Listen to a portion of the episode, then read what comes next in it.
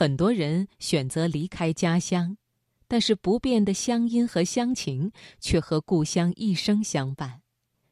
接下来，请你听张家伟的文章《南方与北方》。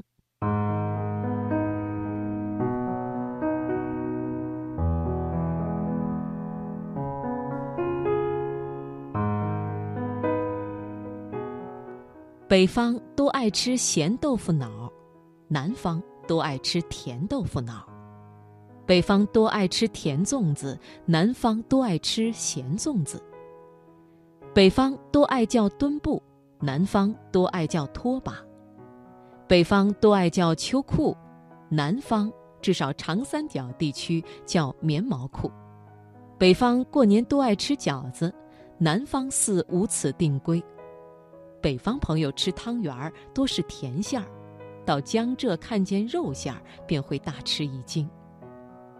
而在我看来，最妙的是北方人说话，彼此都还能凑合听得懂，汉字也能写出来；而南方人若搬出本地方言，听懂的难度就很大了。中国的方言分区法子很多，但大体而言是这样的。如粤语、吴语、客家话、闽语、湘语，这些话虽都在南方，却也无法彼此理解。反过来，华北、东北、西北、湖北大部、四川、重庆、云南、贵州、湖南北部、安徽北部和江苏北部，讲的便都大致能够理解。因为虽然语调大有不同，细节各有变化。但基本还处于能用汉字写出来、能讲出来的地步。因为北方土地相对开阔，山河阻隔，主要是黄河与太行山；南方则复杂得多，广东在最南方，有南岭阻隔；福建跟广东纬度差不多，山地丘陵占土地九成以上；安徽的丘陵山区与湖沼占到地形的七成。客家话在粤东北、闽西、赣南与广西东北也是四周环山，湖南则是东南西三面山地环绕。我有一个浙江朋友曾这么说：浙东那里翻一座山讲的话你就听不懂了。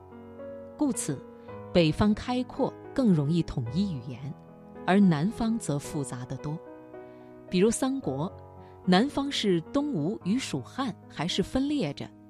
此后纵是南北朝、宋齐梁陈，也鲜有完全统一南方的。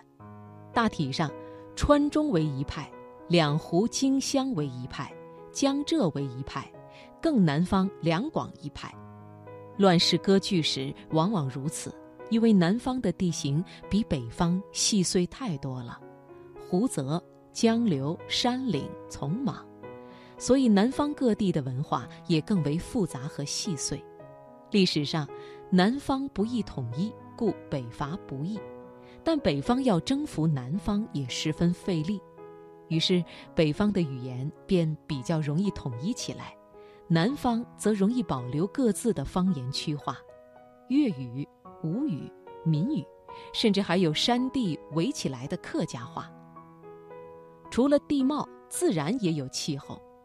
欧洲人形容南方，比如西班牙，比如蔚蓝海岸，比如意大利，比如希腊，都说他们不思进取，饱食终日，无所用心。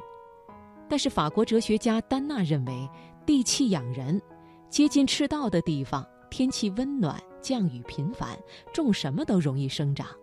久而久之，意大利人和西班牙人便很容易形成这种思想：何必要东奔西跑呢？有点火腿、烤鱼、葡萄酒，吃吃喝喝，躺着晒太阳多好啊！其实，传统中国南方亦是如此。一位安徽的朋友说，他们那儿有句农谚，叫做“宁可向南走一千，不肯向北走一天”。因为确实越往南方，同样的土地，务农相对越容易，水网密布，植物丰茂。所以南方的陆地居民更容易知足留守本乡本土。当然也和山地多有关山海阻隔地气又温暖南方人也更乐意待在本土了。当然凡事一体两面北方行旅更多也因此有老山西人的行商习惯有闯关东走西口的力道。比起川中天府之国少不入川老不出川山西人和山东人显然更多在路上。